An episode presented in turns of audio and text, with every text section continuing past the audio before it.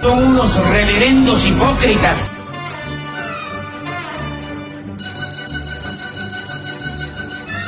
¿Por qué no suben a la tribuna a responderme si son tan hombrecitos? Tú te puedes reír, tú puedes decir lo que tú quieras, pero tú mientes.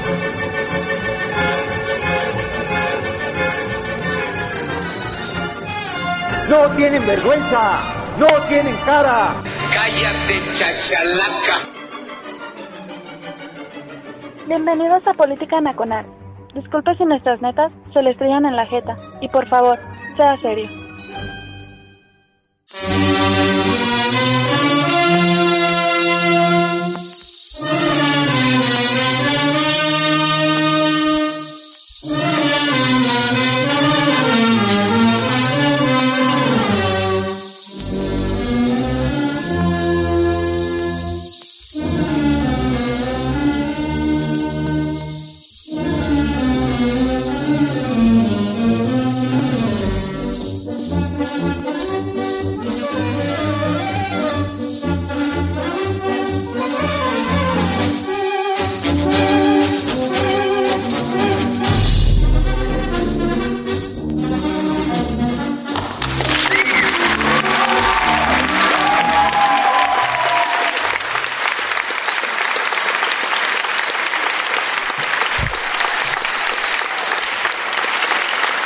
Vaya, vaya.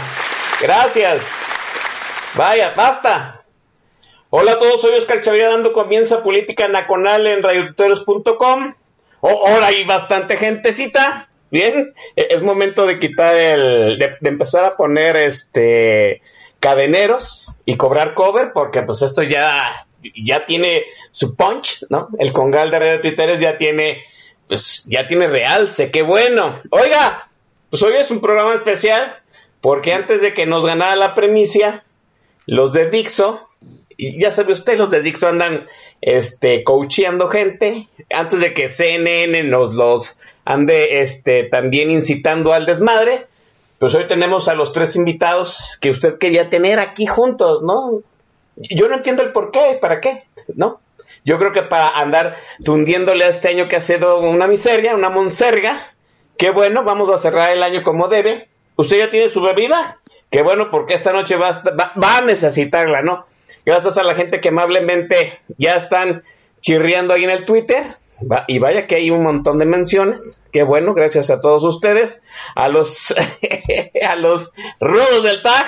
Gente, camaradas combativos, bienvenidos, gracias. Y yo creo que, sin más preámbulo, déjenme presentar pues el cartelazo de lujo que tenemos el día de hoy.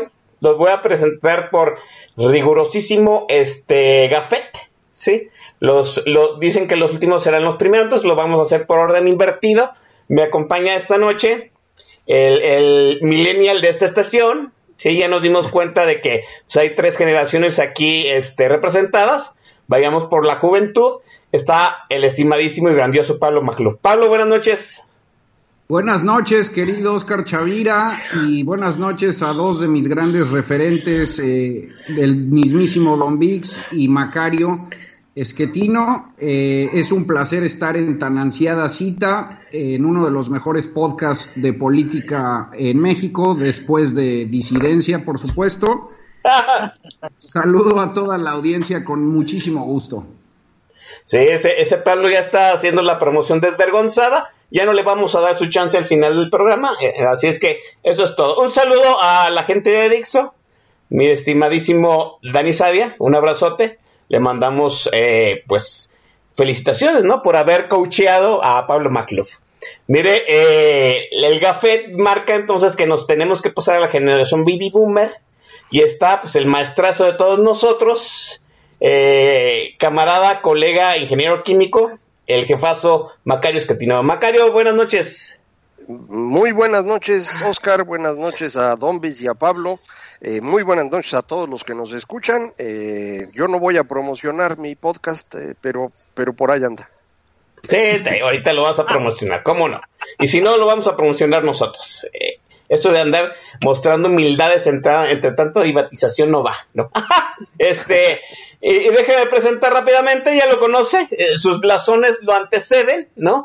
es el que se bajó de la limusín llegando aquí a reutiteros.com y empezó a soltar eh, autógrafos por todos lados, por, la diestra y por la siniestra, el maestrazo Don Vix. Buenas noches. Muy buenas noches, hermano Oscar. Un gustazo estar aquí contigo dándole la madre a la semana y con una compañía de no mames, un honor con mi querido maestro Macario Esquetino y con el inmenso Pablo Magluf. Tipazos los tres, un gustazo y pues de verdad bien agradecido de estar aquí con ustedes.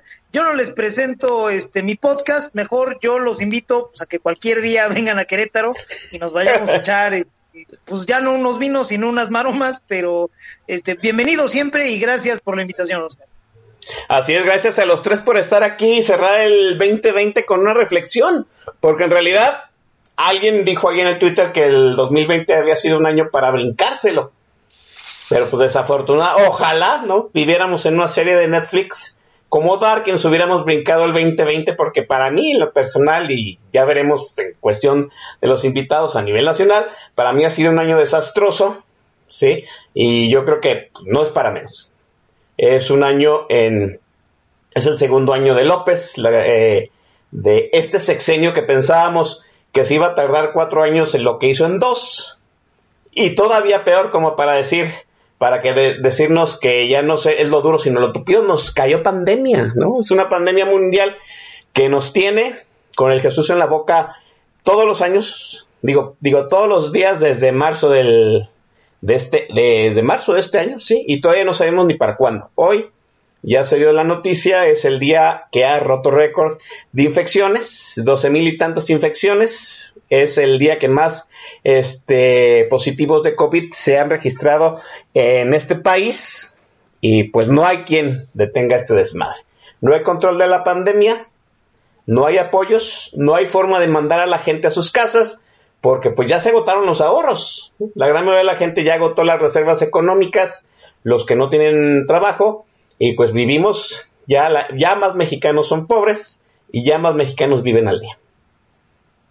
Y ese ha sido el 2020, un año de pesadilla y es un año de pesadilla criminal porque quienes esperábamos que nos ayudaran no lo han, no lo han hecho, no lo han hecho bien. Se dijeron que estaban preparados para una pandemia, no fue así, y ahora nos damos cuenta tras ciento veintitantos mil muertos oficiales y casi el triple de, de esa cifra extraoficial, pues que en realidad es la ciudadanía sola su suerte. 2020, el año de la pandemia, ha sido un año en donde nos dimos cuenta, pues que este gobierno no, en realidad, ese eslogan de que primero los pobres no es cierto, Pablo. No, para nada, para nada los pobres. Ahora, yo creo que tiene una dinámica justamente global. Ahorita creo que podemos regresar a lo nacional, pero yo, yo sí quisiera arrancar diciendo, eh, queridos colegas, que eh, este fue el año para mí que confirmó el cambio de siglo. Eh, Macario ha insistido mucho en que pues, los siglos no empiezan ni terminan en, el, en el cero. Y me parece que este año, si bien no comienza y no indica el cambio de siglo, sí demuestra que ya estamos en, en otro siglo. Eh, y me parece que es un salto muy similar al que se vivió del siglo XVIII al siglo XIX, donde el mundo sale de, del siglo de las luces, de la ilustración, de la razón, y entra al romanticismo. Entonces yo calificaría este año como eh, eh, un año en el que la humanidad, o al menos buena parte de, Occidente, cede a la superstición, a la demagogia, eh, cede a, la emoción, más que a la emocionalidad, al sentimentalismo, triunfan los líderes irresponsables, eh, se desmorona buena parte de la ciencia y, y bueno, desde luego que México está inmersa en esa dinámica Y yo creo que así podríamos empezar diciendo que este año confirma que estamos ya en un siglo enteramente distinto a lo que fue, eh, pues al menos la segunda mitad del siglo XX, ¿no? Bueno, yo, yo, creo que eh, Pablo tiene mucha razón, eh, pero creo que este proceso eh, tiene ya un ratito. Yo creo que el cambio ocurre alrededor de 2009, que es cuando nos damos cuenta que, que ya no estamos entendiendo nada y empieza un proceso de angustia, de, miedo, de enojo, que es lo que lleva precisamente a esta elección de estos líderes absurdos a los que se ha referido Pablo y que todo el mundo tiene en mente, no necesitamos mencionarlos. y, ahora, bueno, pues estamos eh, totalmente de lleno en ese proceso y, algunos a lo mejor lo, lo, confundirán con la pandemia y dirán, pues es que 2020 estuvo muy gacho por la pandemia. Eh, no, yo creo que lo gacho de este año no es la pandemia con todo el que es trágico y que es una, eh, un golpe muy duro para muchas personas. en realidad, esto que estamos viviendo en el fondo es un proceso que ya traía 10 años de, de ir creciendo esta angustia, este enojo, este miedo en las personas. Eh, y que ahora, bueno, pues se ha eh, convertido en algo hegemónico, lo decía Pablo, el, gran crecimiento de las supersticiones, la caída de la ciencia, la, duda acerca de la verdad, eh, pues sí, en eso, en eso estamos y sí, la pandemia pues ha ayudado en ese proceso, pero creo que es un fenómeno aparte de, decía el maestro Don Vixi, decía con bien, ¿no? Estamos, estamos, eh, el hecho de vivir en una eh, sociedad de alta tecnología, de transferencia de, de conocimiento, de transferencia de ideas tan rápida, pues nos ha agarrado por sorpresa y pues, yo creo que lo irónico del asunto es que es un, parece que inicia una era de oscurantismo, maese. Ciertamente, Oscar, eh, es un proceso que ya lleva un rato, como señala Macario. Efectivamente, lo que nosotros entendíamos como el mundo, como señala Pablo, ya, este, ya se acabó, ahora sí ya se acabó. Esto ya es otra cosa, estamos viviendo ya en otra cosa. Y paradójicamente viene a suceder cuando tenemos unas herramientas poderosísimas como para comunicar saber. Ahora, eh, esta paradoja no se va a resolver rápido, no es una paradoja que vayamos a, no por tenerla tan, tan clara, la vamos a resolver fácil. Fíjense, ¿qué tenemos? Tenemos hordas de personas ávidas por creer, por sentir. Estamos en un proceso eh, que, que ha, ha, sido posible por el, el bienestar generado en los últimos 30 o 40 años, ¿no? Eh, nunca el mundo tuvo un crecimiento en el confort tan amplio y tan notable en la historia de la humanidad como en los últimos 30 o 40 años. ¿Y qué sucede? Pues si lo llevas a un nivel micro es más fácil entenderlo, ¿no? Si tú tienes una familia que no tiene mayores apremios eh, en, en las necesidades básicas, y, tienes por otro lado un liderazgo que pues no tiene retos ante sí muy inmediatos, pues a lo mejor los hijos te empiezan a salir medio pendejos. Y es más o menos lo que está sucediendo ahorita. Tenemos una sociedad donde los gobiernos, los acuerdos que, que permiten vivir en sociedad, juegan el rol de, de, de cabezas de familia, pues como que no han tenido mucho en qué entretenerse y pues han dejado muy suelto el asunto y los hijos, las sociedades, pues les están saliendo en lo general, para que nadie entre la audiencia nos vaya a decir, oye, ¿qué hubo? Este, eh, eh, en lo general las sociedades están desenfocadas. Triste, pues sí, ¿qué le vamos a hacer? Tenemos eh, mucho tiempo libre, lo ha dicho Macario en muchos foros desde hace años, por qué este, a las estrellas deportivas les pagan millones y millones de dólares cada año, cantidades de verdad demenciales, pues porque hay un madral de gente dispuesta a saberlos, ¿no? Y a comentar y a opinar y a comprar este memorabilia, etcétera. Y pues esa gente para ver el partidito y para analizarlo y para pasársela comentando, pues tiene un chingo de tiempo libre. Nos gusta pensar en, en, en, en, esclavos del trabajo, y híjole, es que hay un chingo de chamba, es que, híjole, ahorita voy corriendo porque, no, no, no, tenemos un madral de tiempo libre, que no lo sepamos acomodar es otra cosa, tenemos un madral de tiempo libre. Y eso ha venido a desembocar en, en esta situación. Ya tenemos gente dudando de vacunas, tenemos gente insistiendo en que la, en que la Tierra es plana, hagan ustedes el favor. Bueno, eh, esto nos va a llevar un tiempo. O sea, lo primero que yo querría dejar aquí en este momento es que esa paradoja tecnológica nos presenta, pues sí, la posibilidad de llegar a más gente, pero el problema no está en los vehículos, no está en los medios, está en los emisores receptores del discurso que, que tendremos que construir, porque la gran mayoría, pues, este, pues sí está medio güey para acabar pronto, Oscar.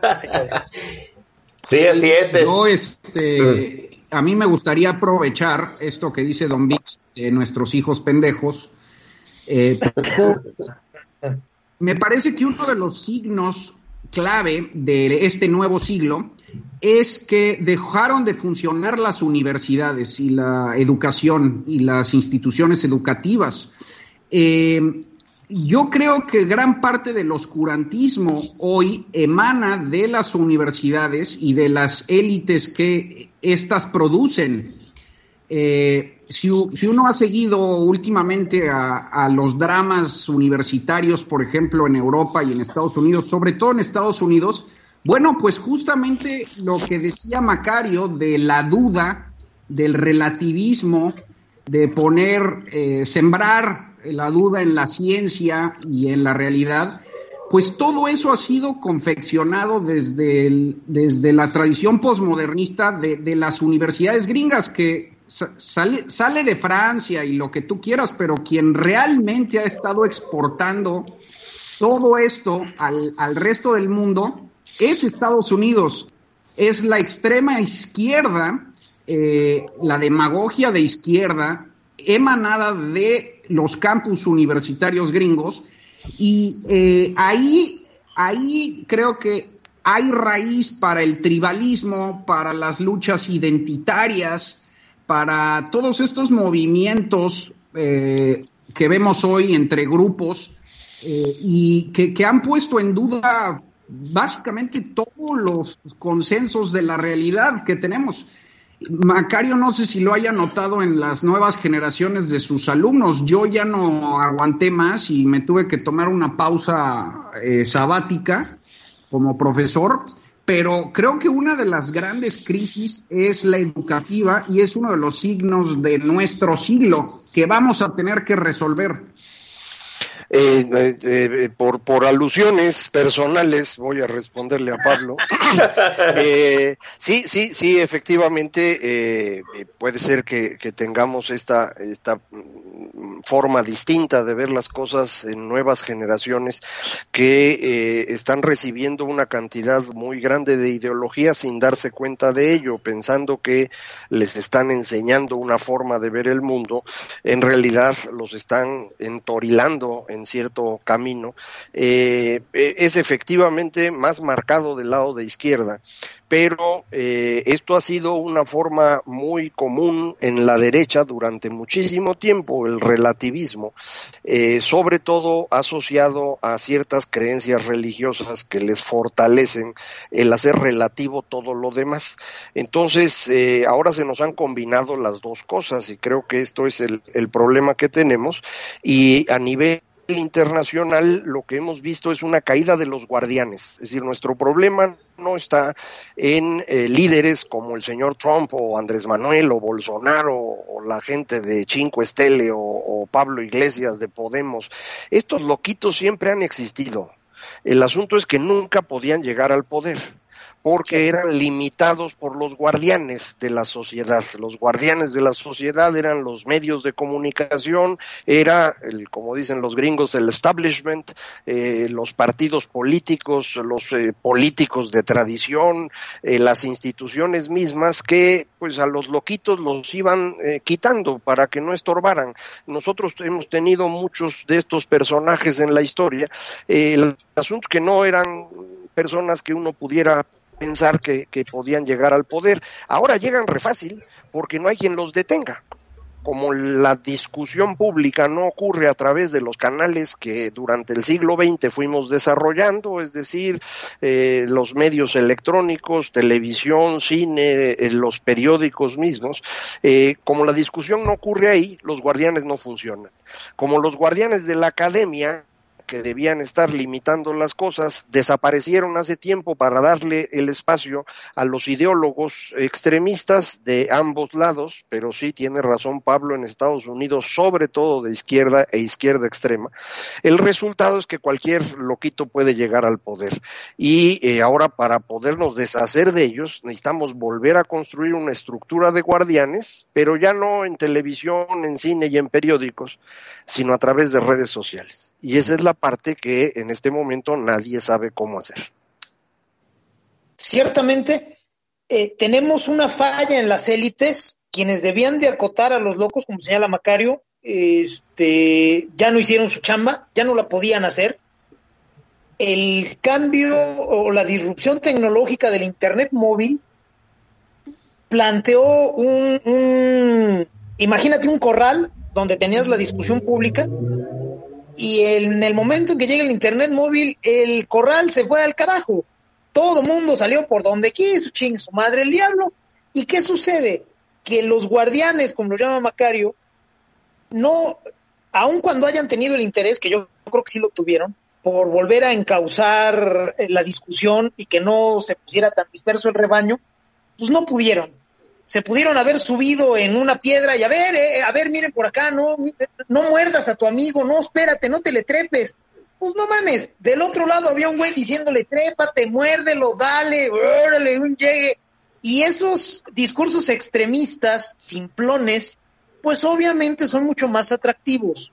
Como no hay mucho que pensar en ellos, como no, no, no implican, no retan el intelecto, muy por el contrario, como señala Pablo, son, son discursos extremistas, pues lo único que generan es emociones.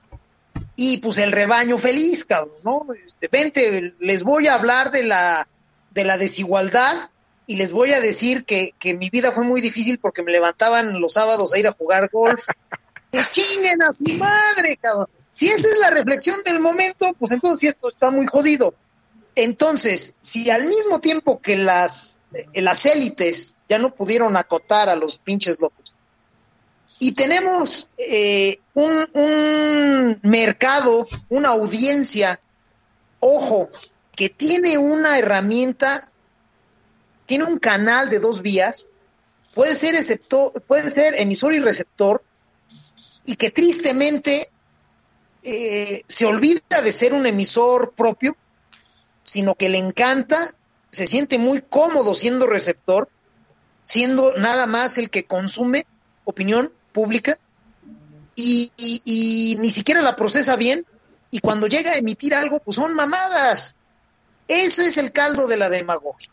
Yo coincido con los caballeros, siempre hemos tenido pinches locos en el escenario, siempre, en el mundo y en México, o sea, no mames, ahí por puños, pero no pasaban de ser eso, pues un pinche loco folclórico, no recuerdo en este momento el nombre, un tipo que en la época de don Porfirio cada año o cada elección se lanzaba este, candidato presidencial. Don Nicolás Zúñiga y Miranda. Zúñiga y Miranda, gracias Macario.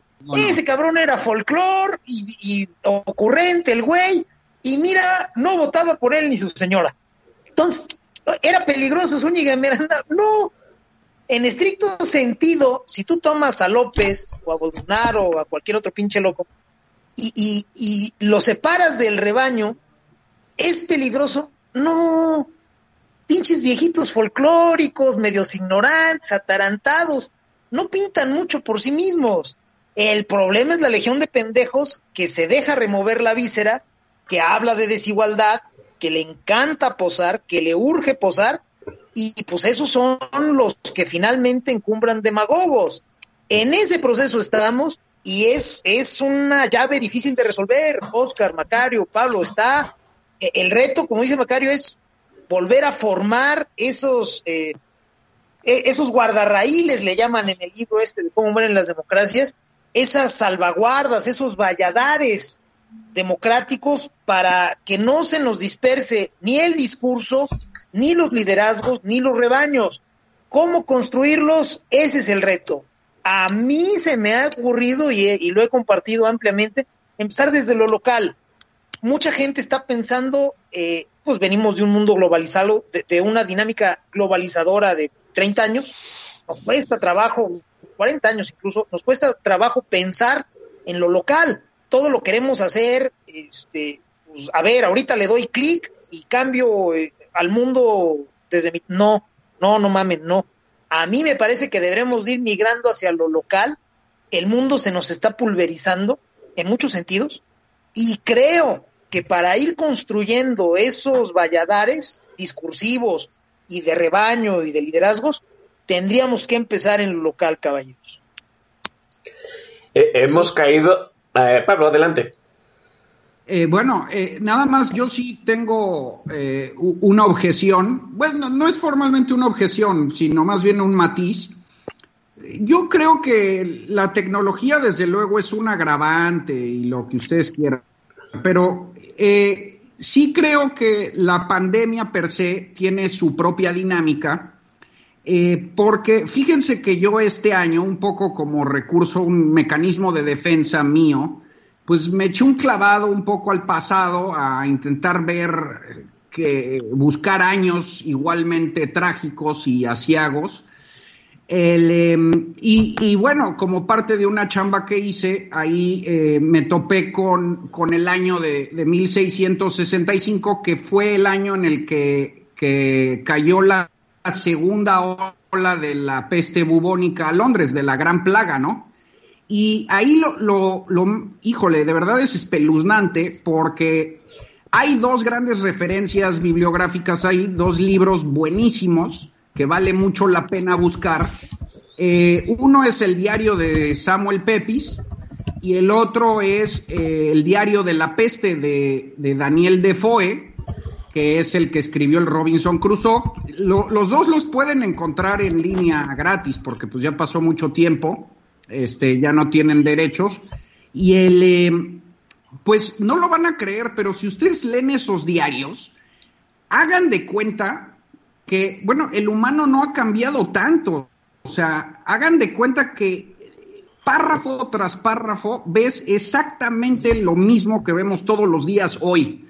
Los mismos arquetipos y las mismas conductas. O sea, están ahí los pendejos, los que no creen, los de verdad, los escépticos, los irresponsables, los gandallas, los que están entregados a la superstición, eh, en fin, o sea, vale muchísimo la pena porque te das cuenta que, que, que, que, el humano en el fondo, en el fondo no ha cambiado tanto y aunque estoy de acuerdo con Macario y Don Vic sobre la tecnología, yo creo que son más avantes.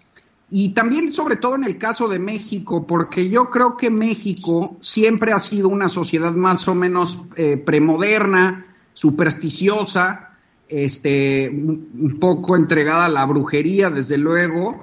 Y, yo creo que, por ejemplo, todos los demonios y todos los fantasmas que produjeron a López Obrador, por ejemplo, y a la demagogia actual, pues yo creo que llevan siglos ahí, cabrón. O sea, este, yo creo que López Obrador ya es como la encarnación de, de, de, de demonios eh, desde hace mucho tiempo que estaban ahí atorados. Entonces, bueno, eso lo pongo a su consideración, pero sí vale mucho la pena que los amigos que nos escuchan le echen un ojo a estos dos libritos porque se van a asustar. Eh, es exactamente lo mismo que ves hoy. Eh, aunque, aunque creo que Pablo tiene razón en que los humanos son los mismos en, en 1600 y en las eh, fechas actuales, hay una inmensa diferencia que tiene que ver con las sociedades. Esas sí son distintas. Es decir, en el siglo XVII no los seres humanos vivir en eh, grandes ciudades que tuvieran más de un millón de habitantes, no existía ni una sola. Y no existía porque no podíamos lograrlo, no había forma de coordinar los esfuerzos de un millón de personas sin que eso llevara de inmediato a la peste, a la violencia, a la hambruna. Y esa es la gran construcción que logramos en los últimos 400 años. ¿Cómo puedes vivir en sociedades cada vez más grandes sin que se te derrumbe todo? Utilizando a los seres humanos que hay, porque pues mucha gente tiene soluciones bien bonitas para unos seres humanos que no existen, ¿no? Si todos fuéramos buenos, pues podríamos vivir en un mundo igualitario. Pues sí, güey, pero no somos buenos. Los seres humanos somos los que hay. Y somos, como dice Pablo, los mismos de hace 400 años y si me apuran, los mismos de hace 15 mil años.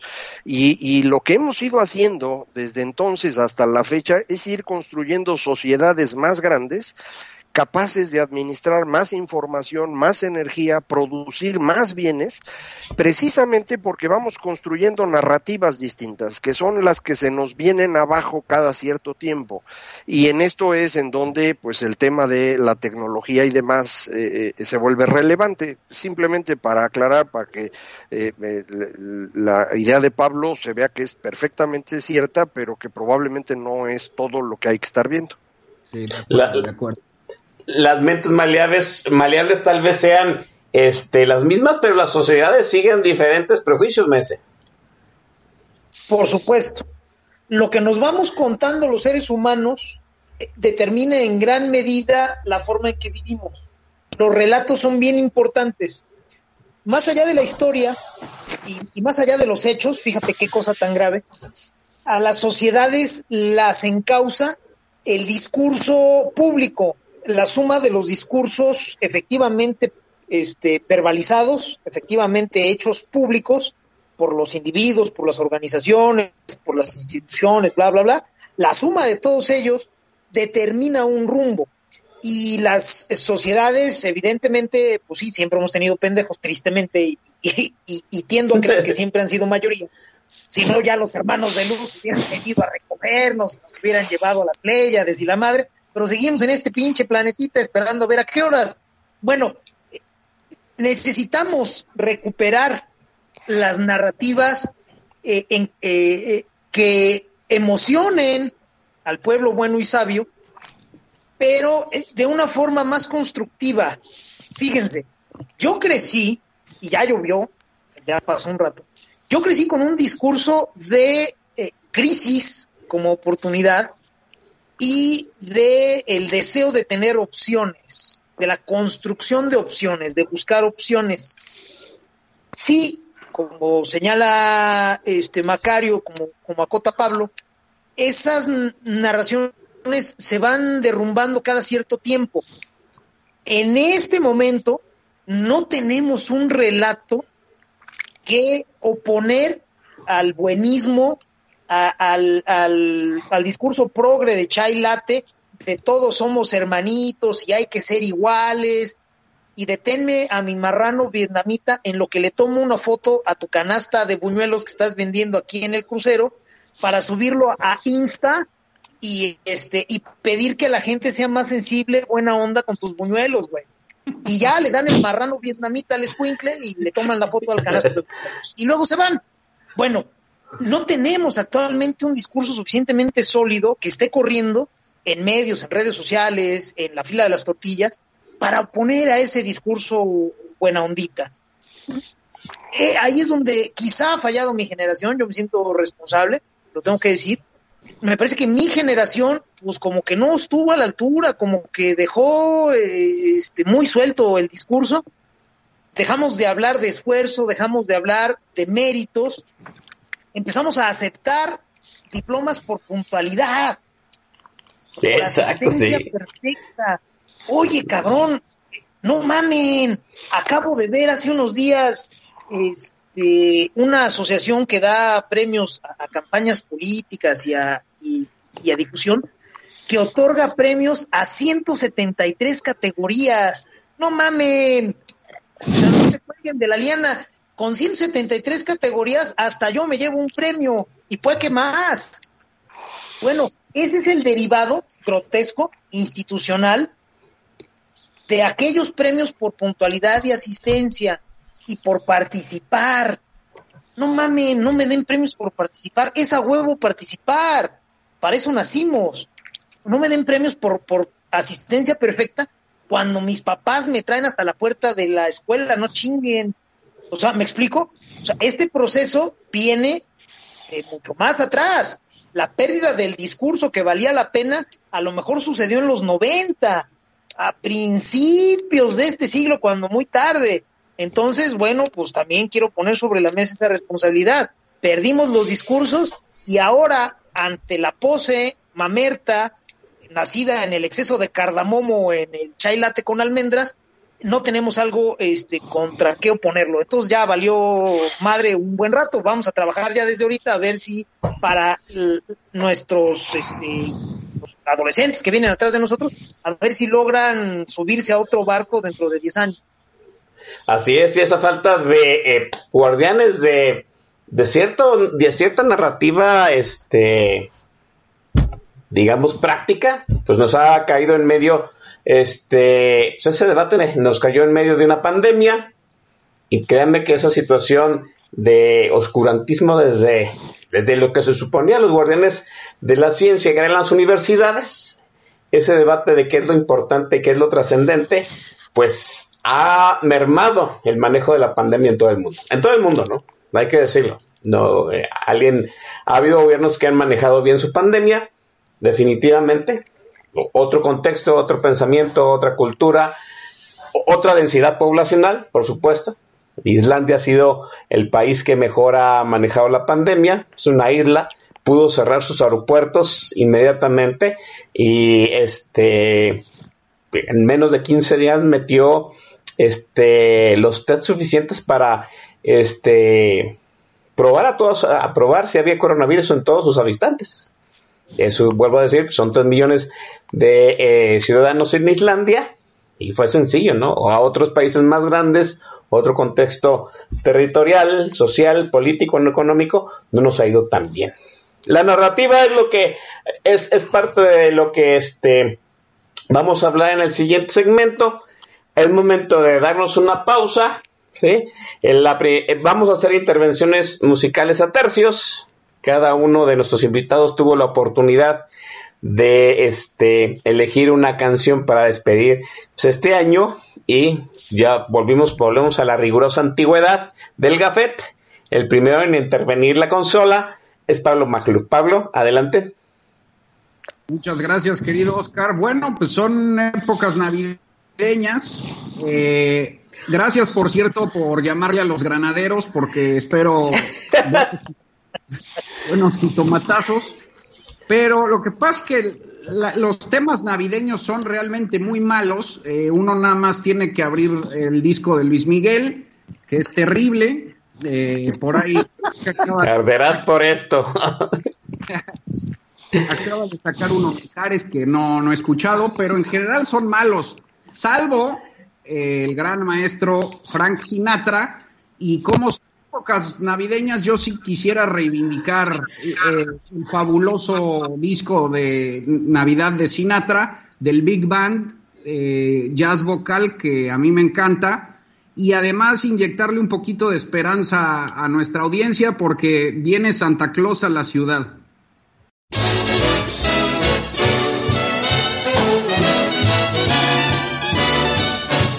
You better watch out, you better not cry. Better not pout, I'm telling you why. Santa Claus is coming to town. He's making a list and checking it twice. Gonna find out who's naughty and nice. Santa Claus is coming to town. He sees you when you're sleeping. He knows when you're awake. He knows if you've been bad or good, so be good for goodness sake. Oh, you better watch out. You better not cry, better not pout. I'm telling you why. Santa Claus is coming to town.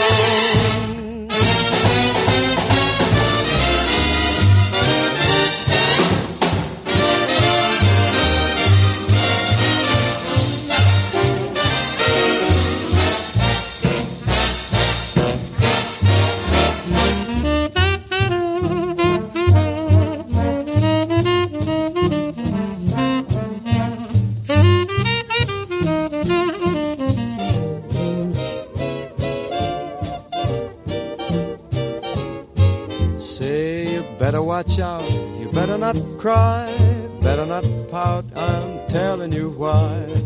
Santa Claus is coming to town. He's making a list and he's checking it twice. He's gonna find out who is naughty and nice. Santa Claus is coming to town.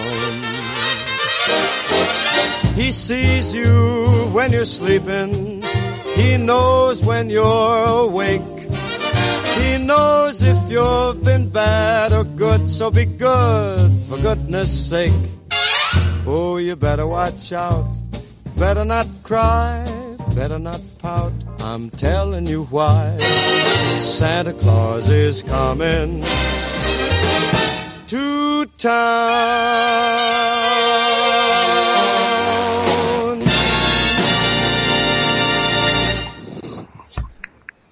Ay, pues, ¿qué les digo, muchachos? Jamás habíamos puesto villancicos en política nacional, pero como dicen los clásicos, siempre hay la primera vez para todos, ¿no? Pablo McLuff, este, pues sí, es Frank Sinatra, pero pues es un villancico, Pablo. Piedad. Pues aquí ya Javier Oviedo dice que mi selección es estupenda y a ver cómo la echan a perder los demás. No, pues traes porra, pues, ya. Oiga, gracias eh, a la gente que se está comunicando. Yo sé que está bullendo la comunicación en los eh, en el timeline de Pablo, en el de Macario, en el maestro Don Vix, en el mío, en el, tag de la estación. Pero pues ahora hay tre- tres invitados, no vamos a hacer menciones. Lo único que sí vamos a mencionar es que pues, es otro programa récord de, de audiencia aquí en Radio Tuteros y aquí en Política Nacional. Gracias a, a los tres invitados de lujo. Estábamos hablando acerca pues, del hecho, ¿no? De, de los, de, esta época de oscurantismo que se nos ha, en la que nos hemos metido. Así de sencillo, decía este, pues, el grandiosísimo Humberto Eco, que pues, esa situación de darle demasiada atención y voz a los estúpidos nos iba a llevar a la locura. Y, y yo no acabo de saber si pues, estamos en esos tiempos de, de grandiosa estupidez o ya estamos verdaderamente metidos en los años de locura de, nuestra civilización.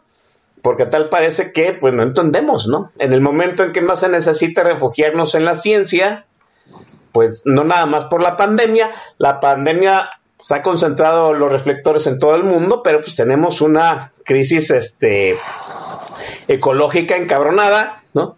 El, el reloj de la civil- civilización todavía sigue pues en un conteo hacia atrás, y algunos ya damos por vencido este desmadre, sí, el, el cambio global, el cambio climático global, para algunos ya no tiene reversibilidad, pero pues eso todavía está debatible, ¿no? Ahorita hay que luchar por la sobrevivencia con la pandemia y la verdad es que esta narrativa, narrativa oscurantista que ha sabido capitalizar la política demagogia, pues nos ha metido en problemas y no nada más digo que es México, ¿no? Nos ha metido en problemas en distintos países, incluyendo qué, ironía el asunto, pues se supone el país más este moderno del mundo, que es los Estados Unidos, ¿no? ¿Quién iba a creer que Trump hace cuatro años iba a ganar la presidencia? ¿Y, y quién, quiénes íbamos a pensar que íbamos a sobrevivir tras cuatro años de, de tener al demonio anaranjado pues, en la Casa Blanca? Pero aquí estamos, ¿no? Sobrevivimos, pues ahora hay que sobrevivir a la pandemia. Pero hay que sobrevivir también ahora a un sexenio con López Obrador. Y la tarea de este 2020 era romper la, narrativa del presidente. ¿Por qué? Pues hay que decirlo como es, ¿no? Un año no la pasamos mamando de lo que él nos ponía como guion eh, en el Teatro Nacional.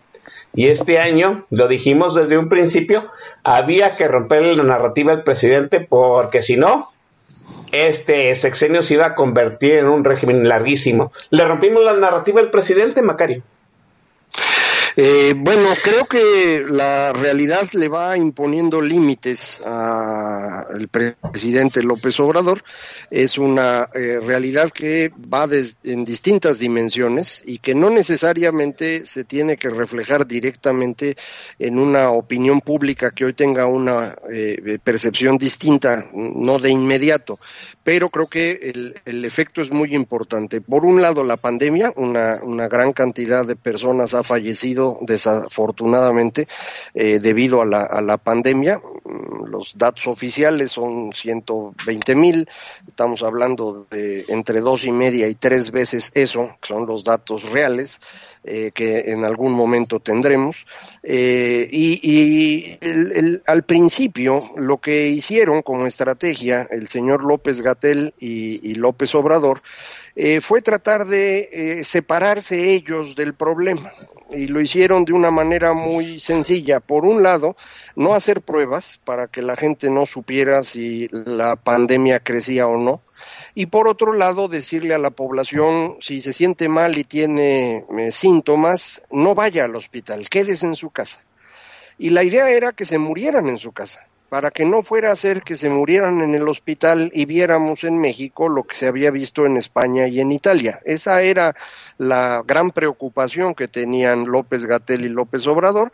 Tuvieron éxito y a pesar de que han muerto muchos mexicanos, me parece que buena parte de, de las familias de estas personas que han fallecido le asocian la muerte pues a un fenómeno global, a la Virgen de Guadalupe que celebran mañana o a lo que uno quiera, pero no a la incompetencia del gobierno. Y así fue durante un buen rato, pero creo que en este momento eh, el asunto ya es más difícil de eh, encauzar por esa dirección.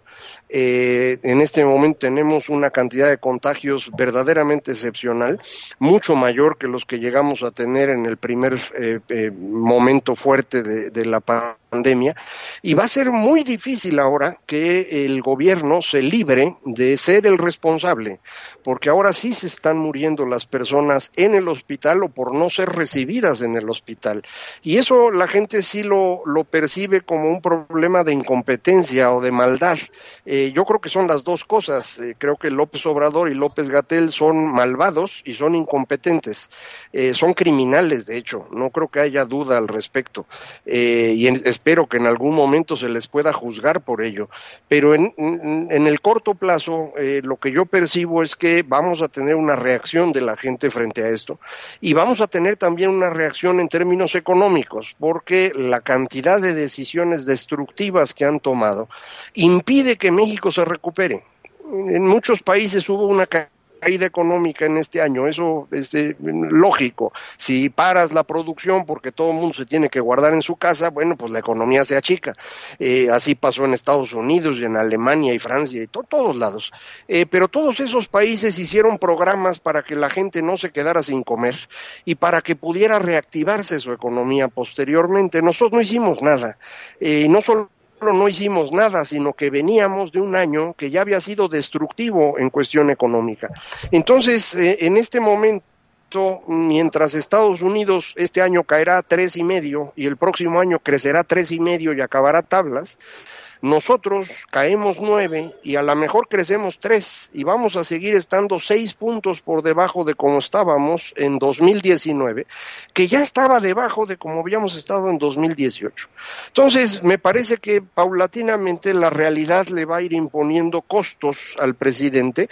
Creo que esto ya existe, no se puede percibir en este momento con claridad porque las eh, encuestas de opinión, eh, si uno las ve, parece que el presidente es popular, no más popular de lo que fue Felipe Calderón, por ejemplo, eh, pero además sin tener enfrente una oposición que solo en este momento está empezando a cuajar. Y tiene lógica, ¿eh? Es decir, todo mundo mm, se queja de la oposición en México y les exigían que se pusieran eh, desde el principio ya a enfrentarse a López, pero la verdad es que no era el tiempo adecuado y, y me parece que necesitaban procesar muchas cosas que ya lograron administrar. Y lo que estamos viendo en estos días es eh, la, por ejemplo, regresa México libre al Partido Acción Nacional. Y el Partido Acción Nacional empieza a asociarse con el PRI, algo que nunca había querido hacer, para competir en ciertos lugares donde vale la pena hacerlo. Y en otros irá el PRI con el PRD. Y en otros van los tres juntos. ¿Por qué? Porque Don Vix tiene razón. Es un fenómeno local y entonces hay que administrar localmente en dónde se compite y de qué manera. Pero esto me parece va a poner al señor López Obrador, o ya lo puso, en una situación bien seria y por eso está enojado y por eso está empezando a tomar medidas que la lógica indica no debería tomar hoy. pero ya le entró la urgencia porque se le está acabando el tiempo. Creo que él ya se empezó a dar cuenta que en junio va a perder la mayoría. Y si pierde la mayoría en la Cámara de Diputados, los cambios que quería hacer o los hace hoy o ya no los hizo nunca.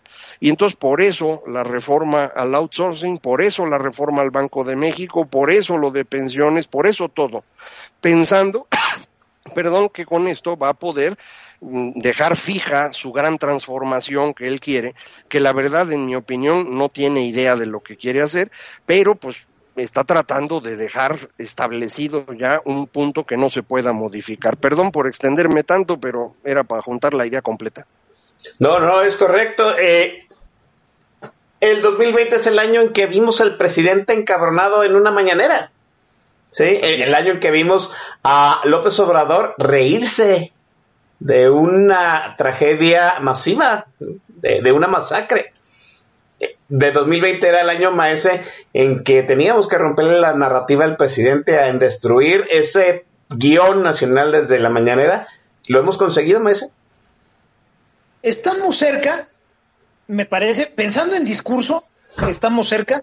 Hasta el momento, lo que ha sacado de balance a López y sus guionistas es más bien la realidad. Se ha ido topando con, pues, este, la, la, la, realidad lisa y llana. Señor presidente, pues no se puede. ¿Por qué? Pues porque no hay lana. O porque Dos Bocas se inunda. Este, está usted queriendo hacer una refinería en un pinche pantano. O sea, o sea, no mame. ¿Me explico? Yo creo que todavía el discurso no, no, no ha habido un discurso que rompa el de López. Se ha topado con la realidad y le ha faltado talento a sus guionistas, porque a López le falta talento para todo. A sus guionistas le ha faltado talento para encontrar una forma de tapar esos encontronazos con la realidad. Yo creo que para romper ese discurso tenemos que incomodar. Eh, este señor Byung Chul Han tiene un libro, que son como todos los libros de él, bien pinches densos, se llama La Sociedad de la Transparencia y toca un concepto que se llama la sociedad de la positividad, me parece. y, y, plantea precisamente que todo debe de ser eh, positivo, que la comunicación fluye donde los iguales le contestan a los iguales, donde no hay un otro, donde no hay un contrapunto. Si nosotros pretendemos romper esta dinámica, tenemos que ser capaces de poner en el escenario, en el discurso público, en, la discusión pública, al otro. Tenemos que ser el otro. Y tenemos que incomodar, tenemos que llegar incomodando, tenemos que estar dispuestos a pagar ese precio.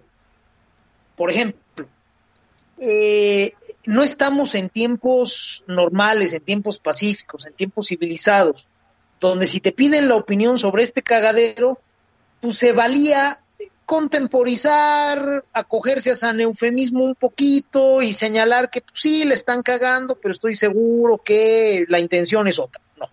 Estamos en tiempos de llamarle al pan pan y al vino vino. Me refiero a los medios tradicionales, a las redes sociales, a la sobremesa con la familia, a la fila de las tortillas. Tenemos que ser ese agente de disrupción, ese tipo que no tema molestar a otros de decirles las cosas como son. Si no somos capaces de jugar ese rol, nos vamos a quedar siempre eh, rezagados en la velocidad con que se comunican las ideas. Regreso a Byung-Chul la comunicación fluye mucho más rápido, expedita, como con mantequilla, cuando los iguales le contestan a los iguales. Si no nos podemos meter entre ellos dos, entre esos iguales, emisor y receptor iguales, si no somos capaces de meternos en medio de ellos y generar, estar dispuestos a pagar el costo de ser molestos, no vamos a llegar al tiempo. Si queremos mantenernos nosotros también hablándolo igual a los iguales y ver quién llega más rápido a una masa crítica, yo creo que no vamos a poder. Tenemos que eh, ser molestos, eh, ser jodones, decir las cosas como van, porque pues de otra manera no. Mucha gente se va a poner mal, incluso gente que está en contra de López. Hay muchos disidentes de este régimen que no quieren escuchar un carajo respecto a una nueva relación entre votantes y votados. quieren votar por alguien que no sea López y que eso automáticamente ya les arregle el pedo. Pues no va a suceder. Y si se, se los dice, se molestan, les da miedo, se esponjan, eres peyote, pero hay que decírselos, los tenemos que decir, sí cabrón, tenemos que ir a votar por alguien más, pero necesitamos entablar una nueva relación, tenemos que ser disruptores. Ojalá, ojalá, este, más mexicanos sean capaces de, de adquirir ese rol y de jugarlo con valentía porque no están los tiempos para jugarlos, señores. Sí, eh, Pablo. Sí, y también es muy importante la forma y la textura. Eh, eh, todo lo que dice Don Vix es muy importante eh, porque para que cuaje, eh, digamos que para que el, las multitudes adviertan esa realidad apremiante que dice Macario, pues es muy importante que esos gatekeepers y guardianes que decíamos en el primer bloque eh, lo comuniquen bien. Eh, en ese sentido, yo sí tengo una autocrítica al liberalismo, que es finalmente el que está bajo ataque ahorita, y al liberalismo tardío, digamos al neoliberalismo, como lo llaman, porque fíjense, creo que el, neoliberalismo fue muy ineficiente para comunicar, muy eh, el lenguaje tecnocrático, lenguaje técnico es muy hermético, es muy inaccesible, es feo, eh, es burocrático, legaloide, eh, y, y no conecta emocionalmente, ¿no? Eh, eso no quiere decir que tengamos que retornarnos a la eh, campechanería mendaz de, de los demagogos. Pero si ustedes observan, ustedes observan a, por ejemplo, los propagandísticos del obradorismo, a- algunas pues a mí me parece que sí conectan, ¿no? Tienen voz. Y eso creo que tiene que ver otra vez de regreso a las universidades. Es un tema generacional. Fíjate que, que los jóvenes neoliberales, pues se fueron a estudiar especialidades, ¿no? Public Policy, Business Administration. Y puta, hablan horrible, cabrón, ¿no? Este, a mí me costó mucho trabajo como editor eh, buscar jóvenes que lograran conectar, que lograran persuadir eh, con el discurso general, eh, mientras que el otro lado dio la ruta del humanismo y de las artes. Los jóvenes li- neoliberales olvidaron lo que se llamaban las artes liberales, ya no les enseñan pues lógica, historia, retórica, drama, y yo creo que eso es muy importante, ¿no? Es muy, muy importante que podamos confeccionar un mensaje digerible, emotivo. Y, y justamente con esto termino. eh, otro, pues, de los años que yo revisé de, de los años oscuros fue 1940. Amenazaba la, la cortina soviética por un lado y el monstruo nazi por el otro. Y es muy interesante cómo Churchill, Winston Churchill, animó a toda, todo Inglaterra a base de justamente lo que estoy diciendo, a base de discursos. Así fue como le hizo. Eh, conectó a un nivel emocional, emotivo, donde los convenció de no tener miedo, de sumarse a, la guerra y de romperle la madre a los a, a- las amenazas. Entonces, yo creo que nosotros de este lado tenemos esa encomienda, ¿no? Eh, un poquito para contrapesar lo que acaba de decir Pablo, eh, sí es muy complicado hacer un discurso del liberalismo más allá precisamente de su definición básica, que es la libertad, que eso es, es fácil de comunicar y apela a la emo- emoción.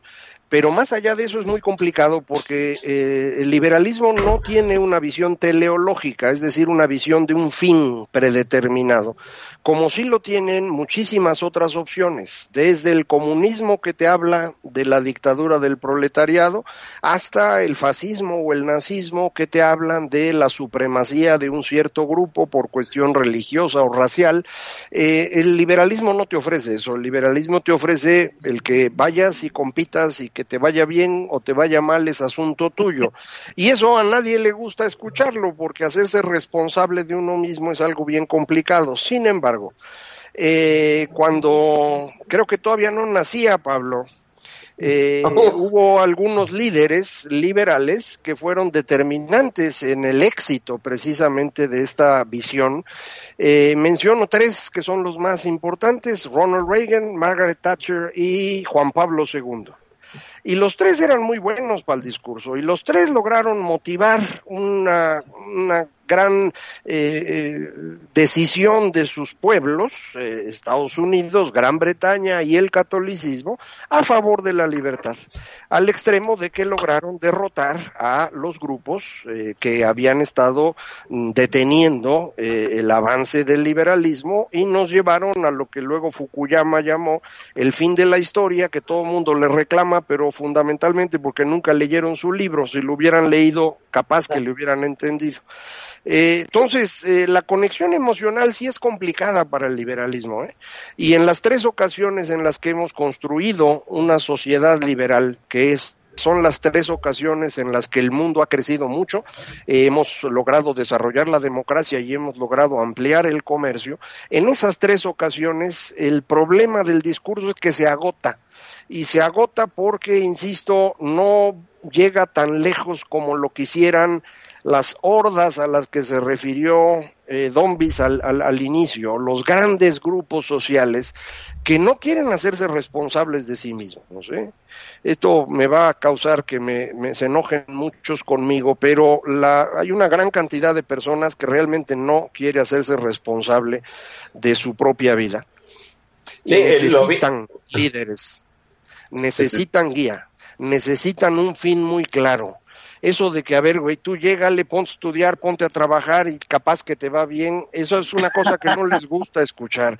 Si tú les das la opción de que mejor, mira, va una lana mensual y tú no la hagas de, tos, eh, se ponen más contentos. El Dombis luego se pone muy violento con estas personas en las redes sociales, eh, porque le andan pidiendo guía y de, a ver, tú dinos cómo resolverlo y tú dinos por quién votar y tú dinos, eh, otra vez, eh, la libertad implica tú decides, mano.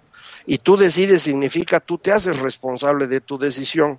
Yo entiendo que no todos llegamos al momento de la decisión en las eh, mismas condiciones y eso es algo que necesitamos resolver, pero no le vamos a resolver la vida a todos después de que ya decidió.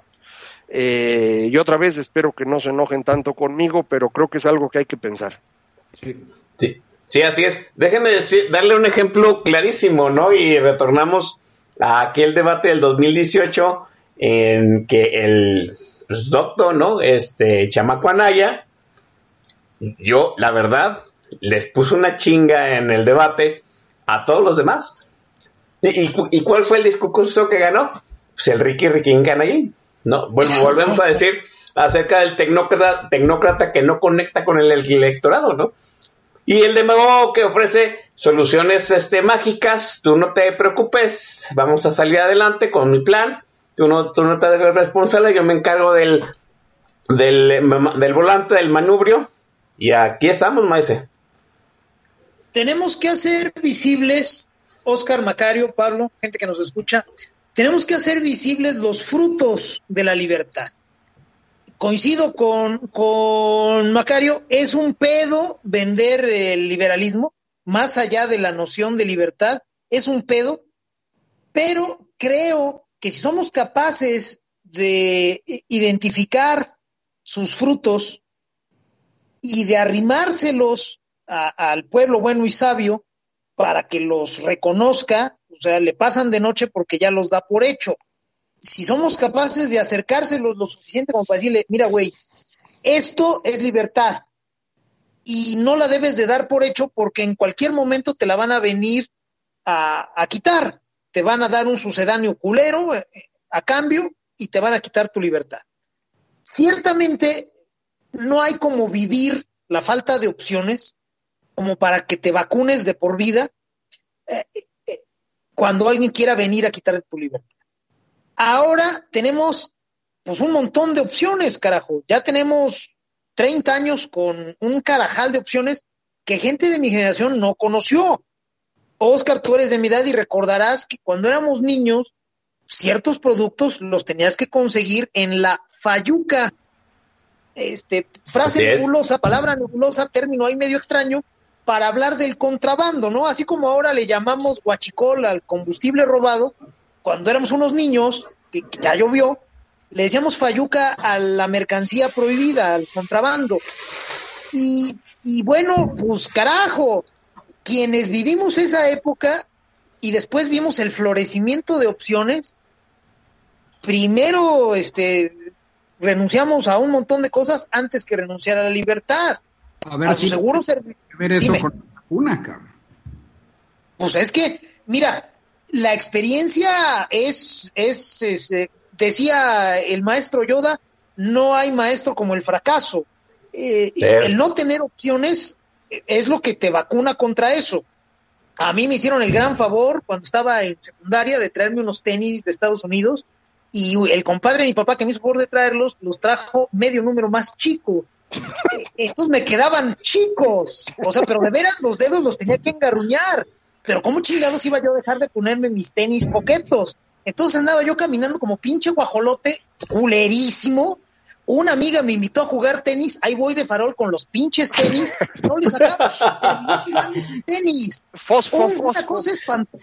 No, no, de veras, fosfo, fosfo, mis huevos. Eran unos tenis muy sencillos, blancos, de piel bonita, ta, ta, pero chicos. Bueno, la carencia de opciones, más allá de Panam, Tunto y alguna otra mamada similar que se viera aquí en México, era tanta que yo no me quise quitar mis pinches tenis y no me los quitaba para nada. A lo mejor por eso me quedé chaparro, vayan ustedes a saber. El tema es, tenemos que ser capaces de decirle a, a, los que nacieron en un mundo de opciones, mira papá, ves estas cositas, ves A, B y C, esos son los frutos de la libertad. Y los vas a perder si no haces X, Y Z. Quizá por ahí pudiéramos empezar a vender el, el discurso del liberalismo. Si logramos presentarlo en una forma atractiva, la palabra que usa Pablo, que es perfecta, es textura, si logramos darle una textura no solo admisible, sino atractiva, podemos generar un ejército de personas en favor de la libertad. Vamos a ver si estamos a la altura del reto y podemos volverlo algo muy, muy digerible. Primero que se arrimen y una vez que se los, se los ofrezcamos, que sean nociones muy, muy manejables. Vamos a ver si podemos hacerlo. Hay, una situación que me que quiero traer aquí al, panel porque me parece sí que es muy loable el hecho de que se haya roto este, la narrativa de la mañanera, la narrativa presidencial. Hay, que decirlo, ¿no? Este, antes de que la pandemia nos azotara y fuera pues, el tema en boga de todos los días de los mexicanos, pues las mujeres de este país ya le habían roto la, la narrativa al presidente. Esa marcha en los primeros días de la cuarentena, había puesto, había sacado de sus casillas a López. Ahí yo pienso que ahí fue donde perdió la narrativa. Le ha costado mucho trabajo retomarla. Hemos visto delirios del presidente por su gobernamiento, pero lo cierto es que esas encuestas de preferencia acerca de si López está haciendo bien o no las cosas empezaron a bajar por ahí de abril y mayo, pues ahora parece que van repuntando. La, la, la preferencia del presidente, al menos lo, la aprobación presidencial se mantiene, sigue todas las encuestas que yo veo acerca de pues quién es el que lidera las votaciones para este la elección que viene es Morena. No ha permeado el discurso anti López en la población masiva, Macario. Eh, yo creo que hay mediciones muy distintas. Primero, sí tienes toda la razón, bajó eh, alrededor de, los primeros meses de la pandemia y creo que la eh, marcha de las eh, mujeres fue muy importante para ello. Luego se recupera, pero lo que no se recupera es la opinión de los mexicanos acerca del desempeño del gobierno. Es decir, hablan de que López Obrador tendría 60% poco más de popularidad, pero la evaluación acerca de cómo está el gobierno en materia económica, salud, educación, combate a la pobreza, corrupción, todo está bastante más abajo. Es decir, la gente enojada con gobierno, pero no quiere perder la confianza o perder la esperanza en López Obrador por una razón muy importante. Eh, 53% de los mexicanos votaron por él.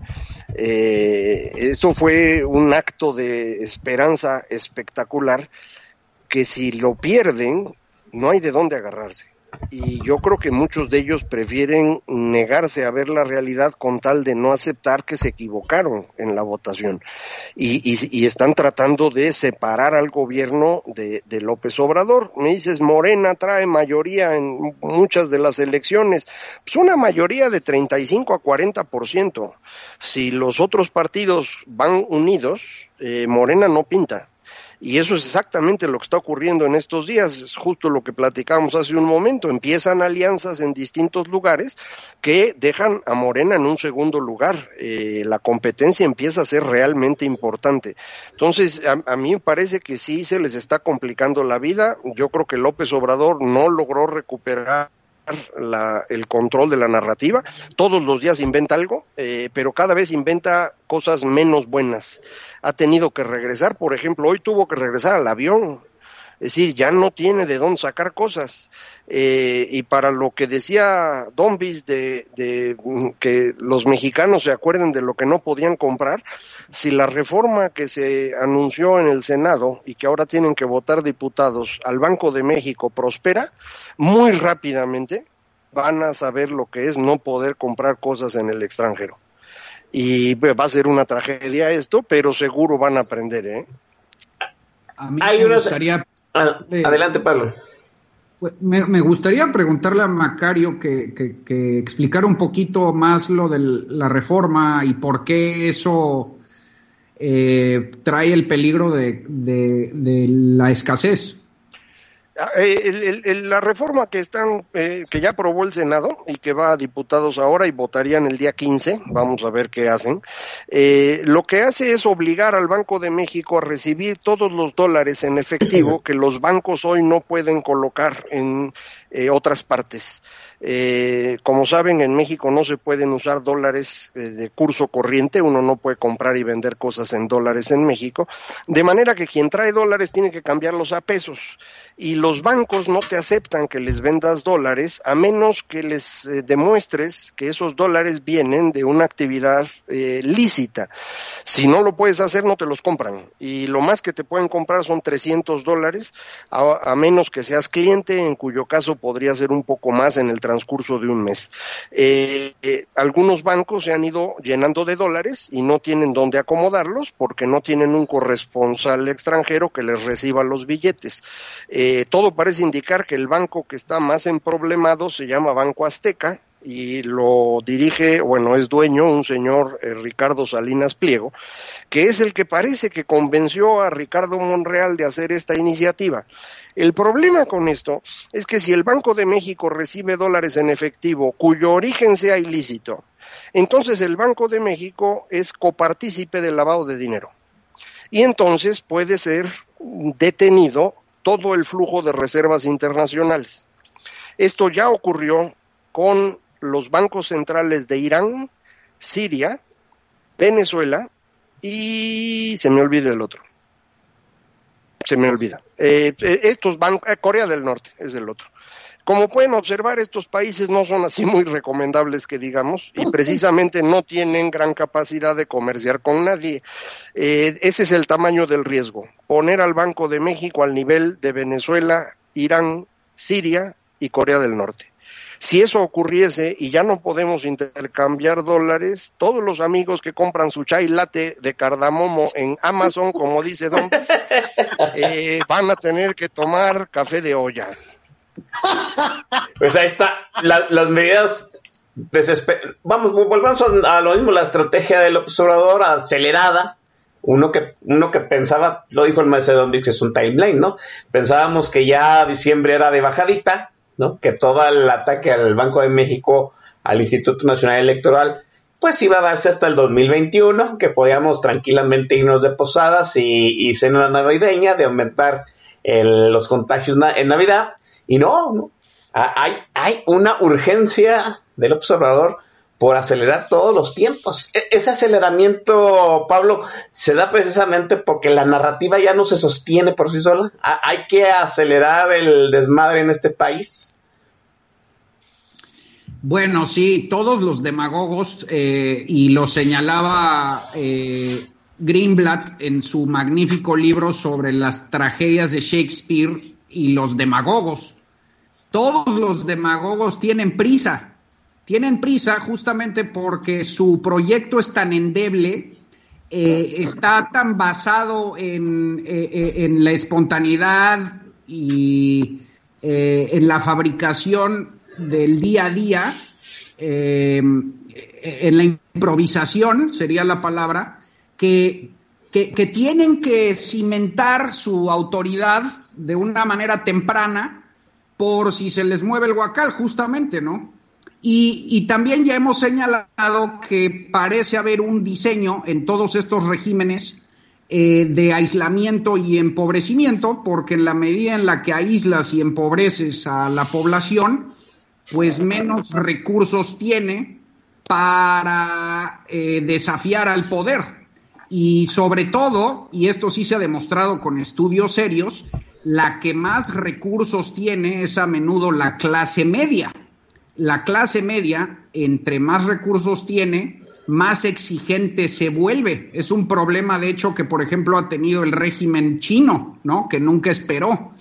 Eh, y, y así por eso es muy importante para los regímenes autoritarios quitar recursos. Ahora bien, yo creo que sí existe el escenario y creo que hay que anticiparlo. Aquí lo, más inteligente es la apuesta de Pascal, o sea, esperar el peor escenario posible y prepararse para ello. Eh, es decir, ser pesimista. Eh, yo creo que sí existe la posibilidad de que la vacuna salve a López. Yo estoy completamente consciente de que es muy probable de que no la apliquen, distribuyan e importen bien, porque afortunadamente son muy pendejos. Digo, de- Pero, pero sería, sería mejor que sí la importen bien y sí la repartan bien y todos estemos a salvo. Por supuesto, digo, digo desafortunadamente para, para la permanencia del régimen, eh, sería desde luego afortunado para la población, pero eh, yo creo que sí existe el riesgo de que una campaña paulatina de vacunación, eh, que es buena noticia, de acuerdo, pero se emparente con un- una ilusión de recuperación económica. No vamos nunca a llegar al nivel, aquí nos lo aclarará después Macario, eh, de la famosa V, pero sí va a, haber la sensación de recuperación, eh, el fin del encierro. Yo creo que eh, todas esas variables combinadas pueden dar la ilusión de que López Obrador salvó eh, el asunto De- y, y creo que, que- que- que- que existe el riesgo, y es una carrera de elecciones, desde luego, pero existe el riesgo de que eh, se cuelguen al hombro un triunfazo. Sí, así es. Oiga, déjenme dejar aquí esta intervención, este segmento, porque pues, hay que hacer pausa de refil y darle pues, la oportunidad al maestrazo esquetino, pues de ilustrarnos musicalmente. Eh, colega, es su turno en la consola. Muchas gracias, eh, Oscar. Eh, la semana pasada que estuvo el Dombis nos trajo a, a un eh, filósofo mexicano, eh, Francisco José, no recuerdo los apellidos, conocido popularmente como Chicoche. Eh, y, y yo me quedé pensando en, en, otro filósofo eh, cuyas canciones yo disfruto mucho. Eh, esta no es particularmente una de las que más me gustan, pero creo que es la más adecuada para este momento. Eh, y entonces los dejamos con el gran maestro Chava Flores. ¿A qué le tiras cuando sueñas mexicano?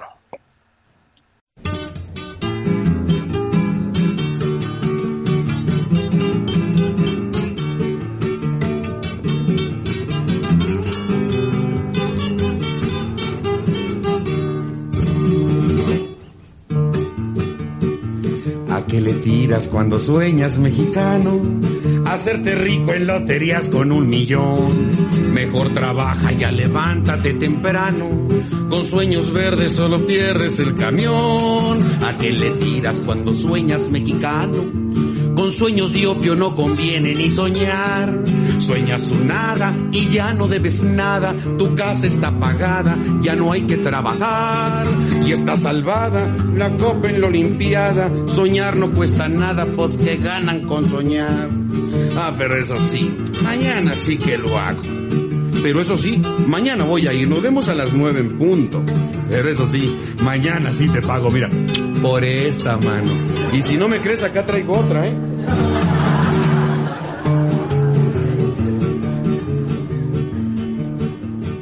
¿A qué le tiras cuando sueñas mexicano? Dejé el tesoro que Cuauhtémoc fue enterrar. ¿Cuántos centavos se te escapan de la mano? Buscando un taxi que jamás te ha de llevar. ¿A qué le tiras cuando sueñas mexicano? Que faltan niños para poblar este lugar. Sigue soñando que no hay contribuciones, que ya no hay mordelones, que ya puedes ahorrar. Sigue soñando que el PRI no anda en zancos, que prestan en los bancos, que dejas de fumar.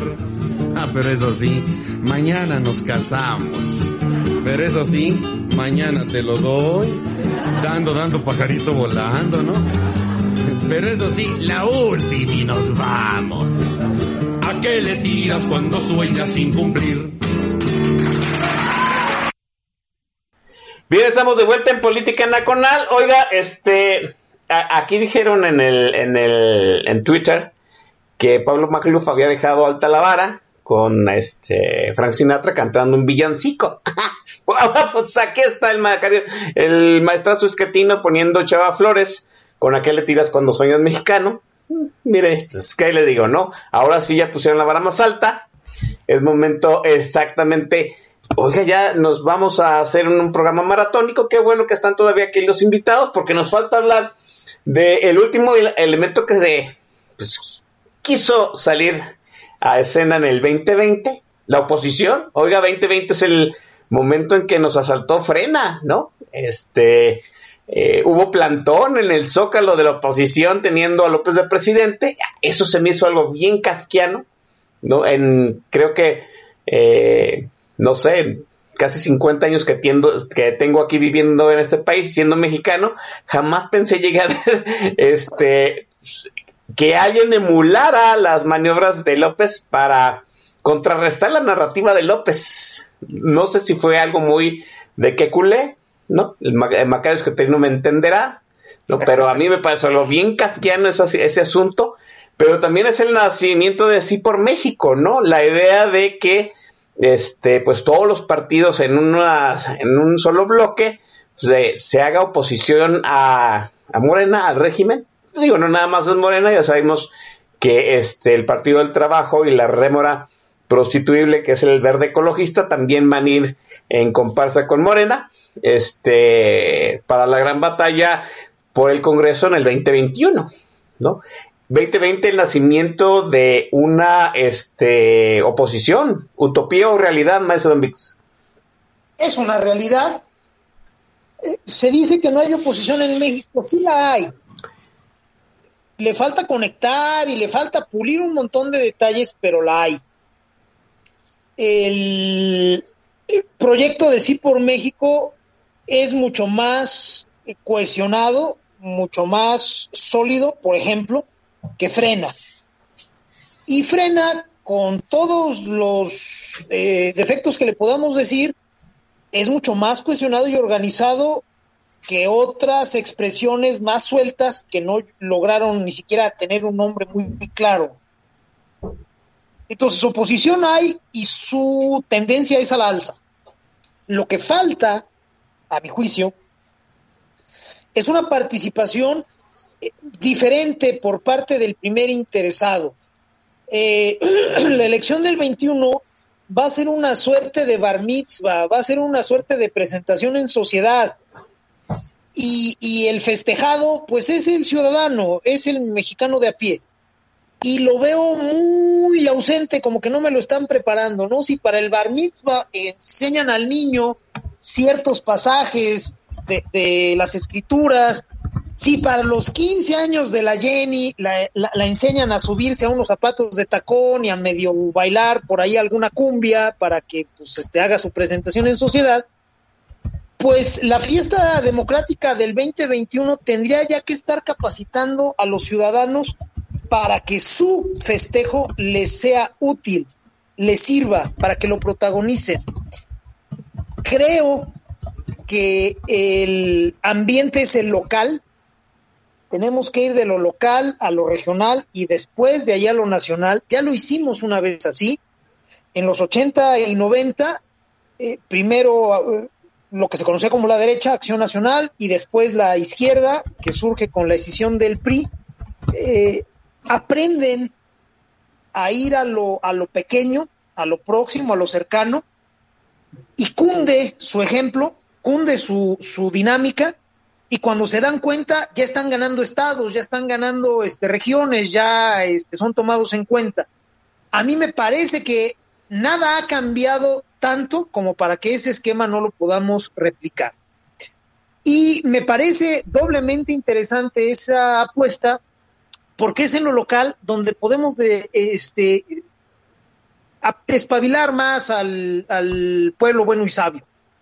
Si le hablamos en abstracto, en temas, en los grandes temas nacionales, escúchese esto y léase con mayúsculas eh, todas las palabras, en los grandes temas nacionales, se nos va a seguir perdiendo. El terreno de lo abstracto es el discurso de los demagogos lo opuesto es lo concreto y no hay algo más concreto que lo local.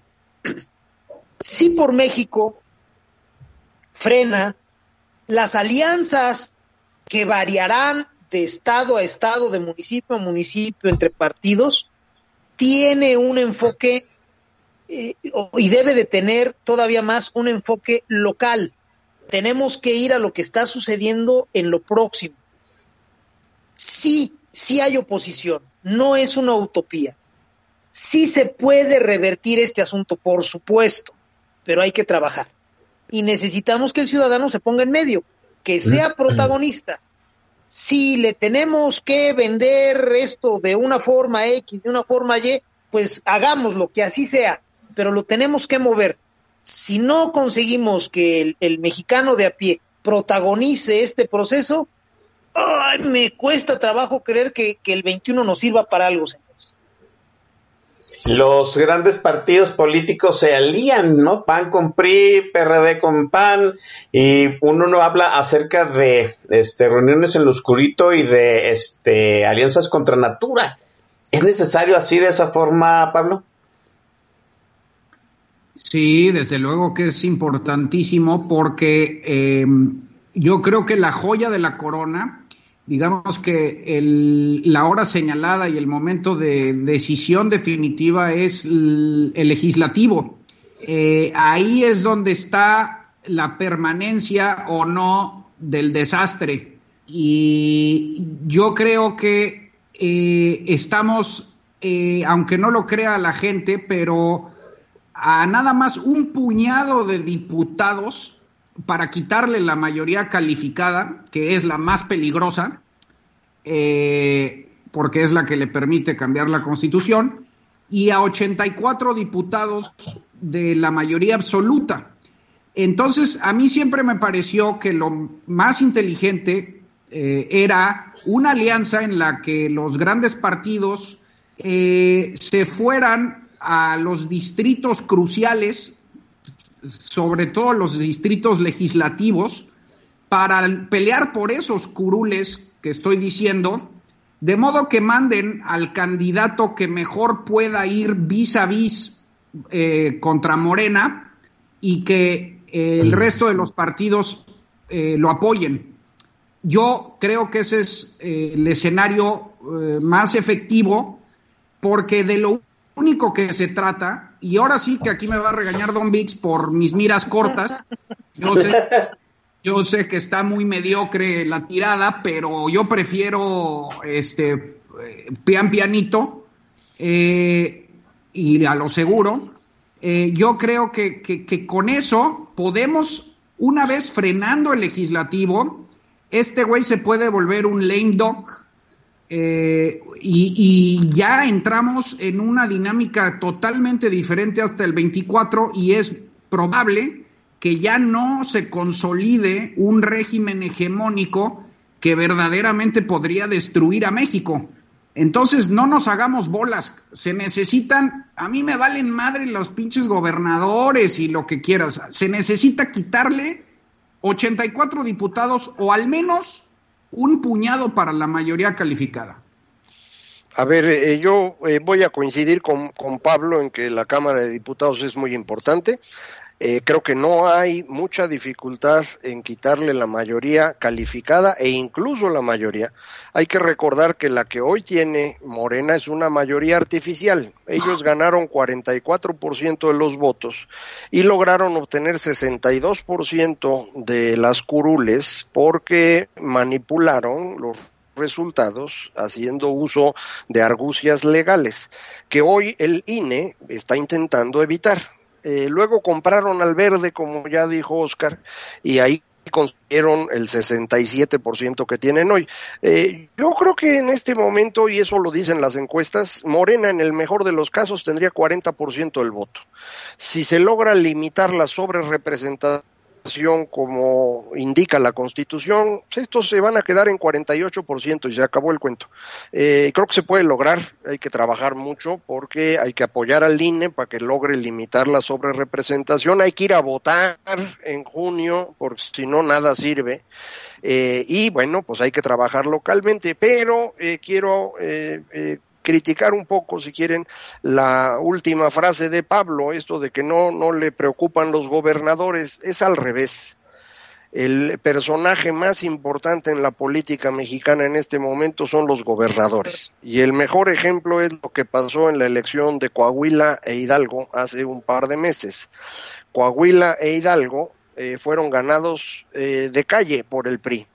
Son estados gobernados por gobernadores del PRI el gobernador tiene un peso político muy relevante en México desde siempre, pero nunca actuaba en contra del presidente, sino hasta 1995, que los gobernadores se independizaron del presidente. El primer gobernador que eh, evitó una decisión presidencial, ustedes lo recordarán, es Roberto Madrazo, que va a pasar a la historia no solo como el corredor más rápido de maratones de la historia, sino también como el primer gobernador que se opuso a una decisión presidencial con éxito desde los tiempos de Cárdenas.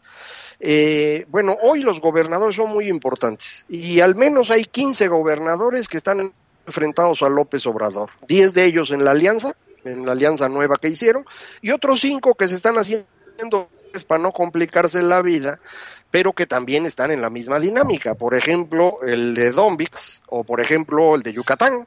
Eh, el de San Luis Potosí es medio irrelevante, eh, pero son estados en donde el gobernador va a ser importante en la elección.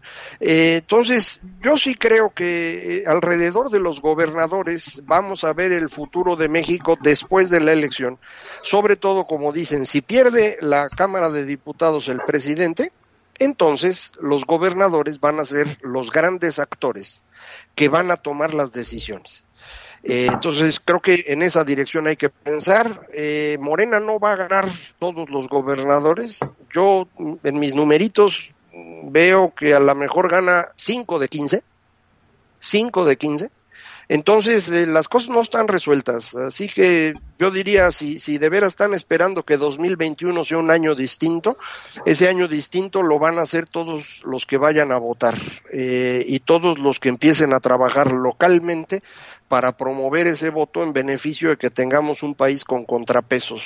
En el fondo no importa quién gobierne, todos son malas personas, unos peores que otros. Eh, lo que resuelve el problema de gobierno son los contrapesos. Entonces, construyamos los contrapesos. Oye, Sí. Oscar. Adelante. Una, una pequi- pequeñísima acotación. Tiene toda la razón Macario. Nada más que eh, es muy importante eh, decir que los gobernadores solos, per se, eh, también tienen muchos problemas porque muchos de los congresos locales ya los controla López. Entonces, el gobernador per se como figura sin Congreso ha estado bastante limitado, pero tiene toda la razón Macario. Habría que volver a empoderar a los gobernadores, eso sin duda. E- Esa situación del balance entre el Congreso Federal y los gobernadores, créanme que es una... Aquí estábamos hablando fuera del aire acerca de empezar a hacer ecuaciones diferenciales integrales, pues créanme que ese balance que se va a necesitar para eh, darle poder a los gobernadores para que se de alguna forma operen para ganar el Congreso Federal, porque créanme que los gobernadores están mal, mal maleducados desde el momento que se hizo un vacío del poder, cuando tuvimos esa pausa de presidencialismo total. 2020 es el año en que nació la, Alianza Federalista. La- los Broncos del Norte empezaron a hacer su revuelo, ya se unieron la gran mayoría de los gobernadores de el- la medianía del norte y pues la gran mayoría de los del Bajío. E- El gobernador, el maestro Don Vic, se sigue negando, no entiendo el por qué. Pero la alianza, muy probablemente la alianza federalista, pues ahí está, ¿no? El papel de los gobernadores en este balance del Congreso Federal, maestro Don Vix. Mira, eh, antes de atacar ese tema, rapidísimo, nada más para abordar sobre lo que comentaron Pablo y Macario, yo no veo mediocre el planteamiento de Pablo, no, no, no me parece que sea limitado, y tampoco me parece que se po- contraponga al llamado a la localía. Es esencial quitarle ese control en las cámaras a, López, no porque nos vayan a salvar los que van a venir, ya lo dijo Macario, todos son malas personas, pero la idea es generar contrapesos, eh, que no esté tan desbalanceado el asunto. Y es importante trabajar en lo local para obtener ese, ese resultado, porque los gobernadores suelen ser esencialmente operadores políticos, electorales. El eh, roster que mandas a, competir por los escaños que le tocan a tu estado pasan sí o sí por los gobernadores. Entonces, eso no lo debemos de perder de vista de cara al 21.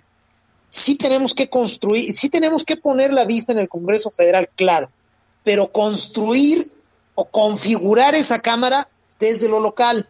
A ver, bueno, aquí cuáles son los escaños, aquí en este distrito, quién va, este, qué propone, vamos a moverlo, vamos a picarle, vamos a enseñar.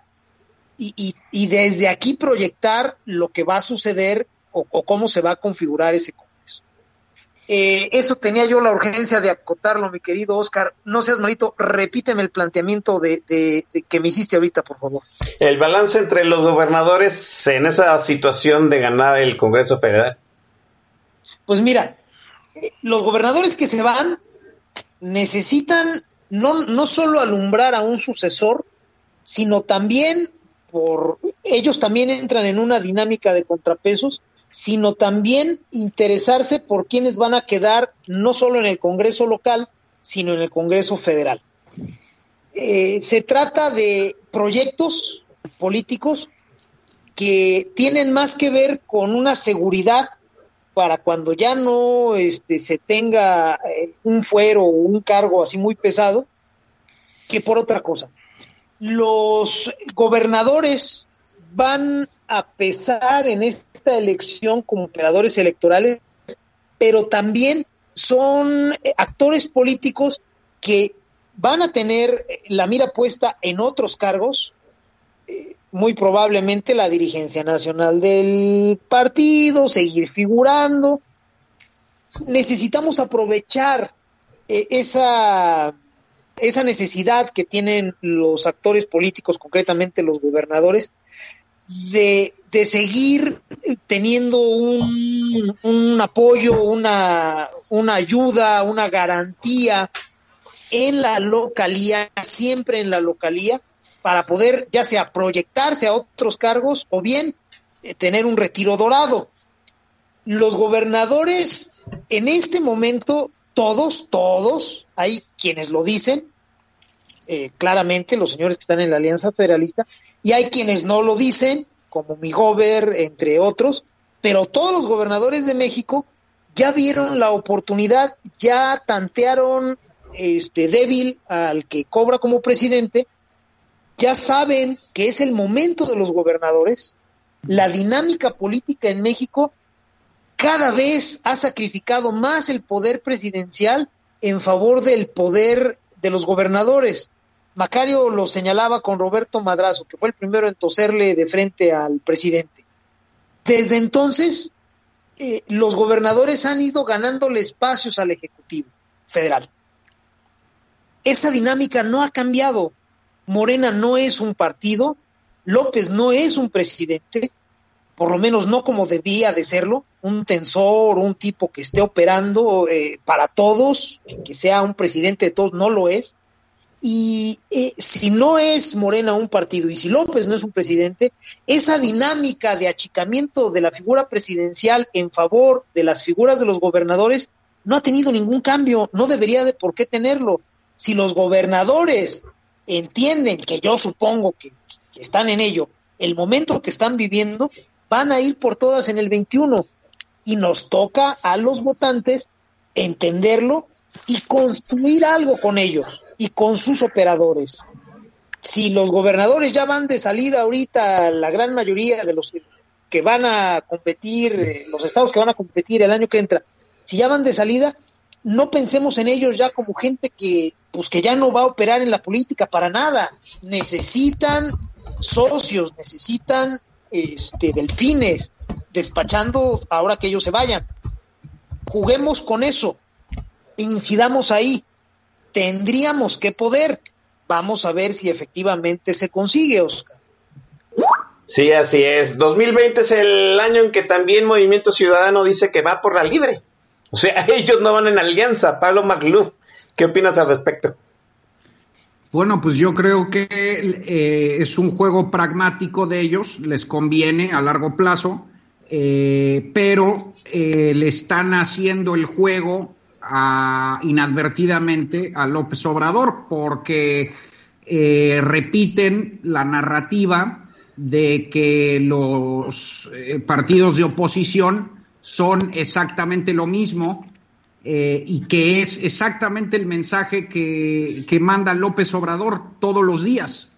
entonces, ahí tiene, digamos que opera de, de manera perniciosa por vía doble. Por un lado, porque confirma el discurso de López y segundo, porque puede eh, quitarle votos a la oposición, eh, el voto útil, ¿no? No es un partido muy grande, no creo que gane mucho, justamente por eso se lo quieren eh, llevar al bolsillo todos sus votos, pero en, en, esta aspiración de distinguirse de los, del bloque aliancista, están repitiendo todo el día la narrativa de López Obrador y entonces eso lastima a la oposición que, que como ya hablamos, es la que tiene la posibilidad de, impedir la confirmación del régimen, ¿no?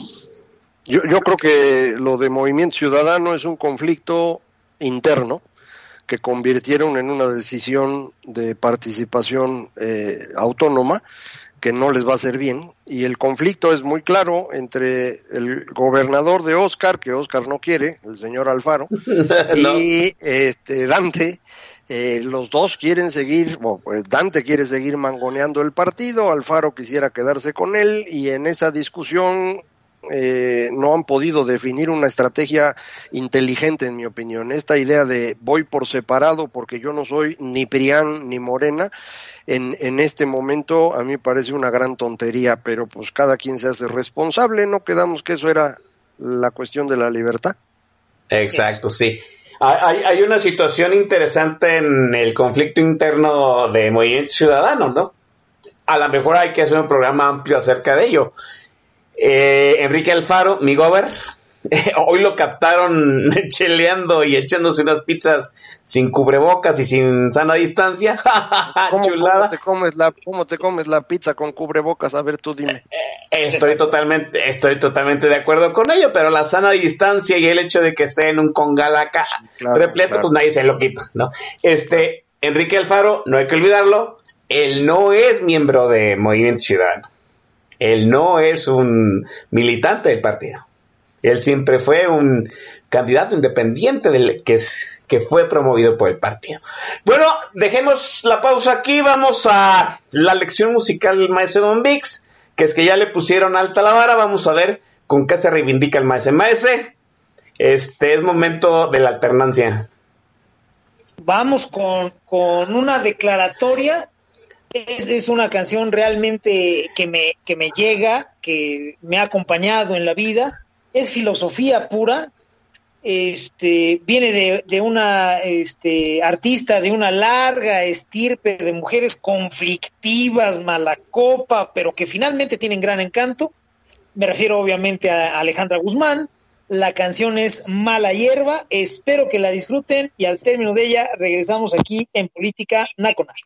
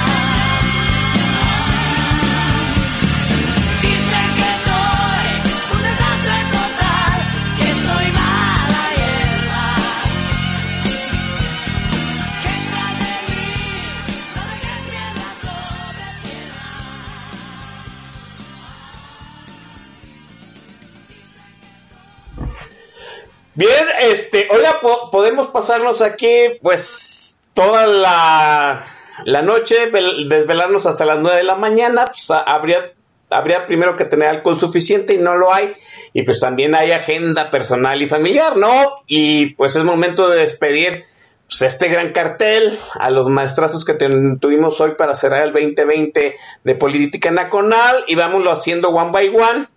Mi estimadísimo Pablo Magluf, que es el más joven de todos nosotros, todavía no le rechinan ni este las rodillas ni los tobillos, qué bueno por él. Pablo, enorme gracias, te lo agradezco, nos vemos en el 2021. Un placer, querido Oscar, querido Macario y Don Vix, y a toda la audiencia, gracias por la invitación y feliz Navidad y próspero año nuevo. aunque sea una ironía que así sea, Pablo Magluf, ¿dónde más te escuchamos además de política nacional? Bueno, también eh, terminé la temporada de mi podcast Disidencia. Eh, arrancamos otra vez el próximo año. Lo escuchan en Spotify, en Apple y Dixo.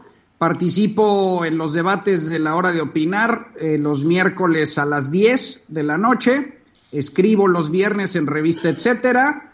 Y pues me pueden seguir en Twitter, arroba Pablo-Magluf pues qué hacendoso Pablo Magluc, debo decirlo como es, ¿no? Eh, enorme también al maestrazo, eh, colega, eh, doctor enorme, ahora ahorita ya me di cuenta de que domina cualquier tema y le sale al quite y sabe más este eh, cortes de, de, de, de maestrazo a mi tocayo esquetino. Este, Macario, enorme, gracias. Muchísimas gracias a ti, Oscar, a Don Bis, a Pablo, a todos los que nos escuchan, sobre todo. Eh, felices fiestas y, que el 2021 sea mejor que este. Ya con eso me ah. conformo. Y sí, aquí nos veremos el año que entra, Macario. ¿Dónde te escuchamos? También tiene podcast. Sí, podcast que se llama Fuera de la Caja, igual que mi columna en el eh, financiero, que es de lunes a viernes. Eh, ahí estamos a sus órdenes dictando cátedra como siempre en el financiero, Macario, qué bueno. Y pues el que va de, local en este desmadre, el maese Don Vix, enorme como siempre. Maese, un gustazo. Hermano Oscar, gracias de verdad, como siempre, por la invitación. Ha sido una gran charla. Gracias a mi maestro Macario, gracias a mi muy estimado Pablo. Es un honor compartir este, ideas con ustedes. Gracias a la gente que nos hizo el favor de escucharnos no se me desanimen. El, este, el año que viene está lleno de retos y eso quiere decir que está lleno de oportunidades. Vamos a tomarlas. Pásense una gran, pero gran temporada de fiestas. Carguen las pilas. Ayuden al de al lado. Tengan ese, ese puntito de, atención con, con el más próximo, con el prójimo. Y vamos a estar todos muy bien. Gracias de verdad. Tengan una muy, pero muy buena noche. Así es, buenas noches a toda la gente que estuvo ahí en el TAC. Es imposible nombrarlos a todos, sobre todo teniendo la opinión de aquí los tres grandes. Nos vamos, muchachos, sean felices. el 2021 retornaremos. Sigan atentos ahí en el timeline para ver en qué momento nos mandan otra vez a trabajar. Buenas noches, cuídense.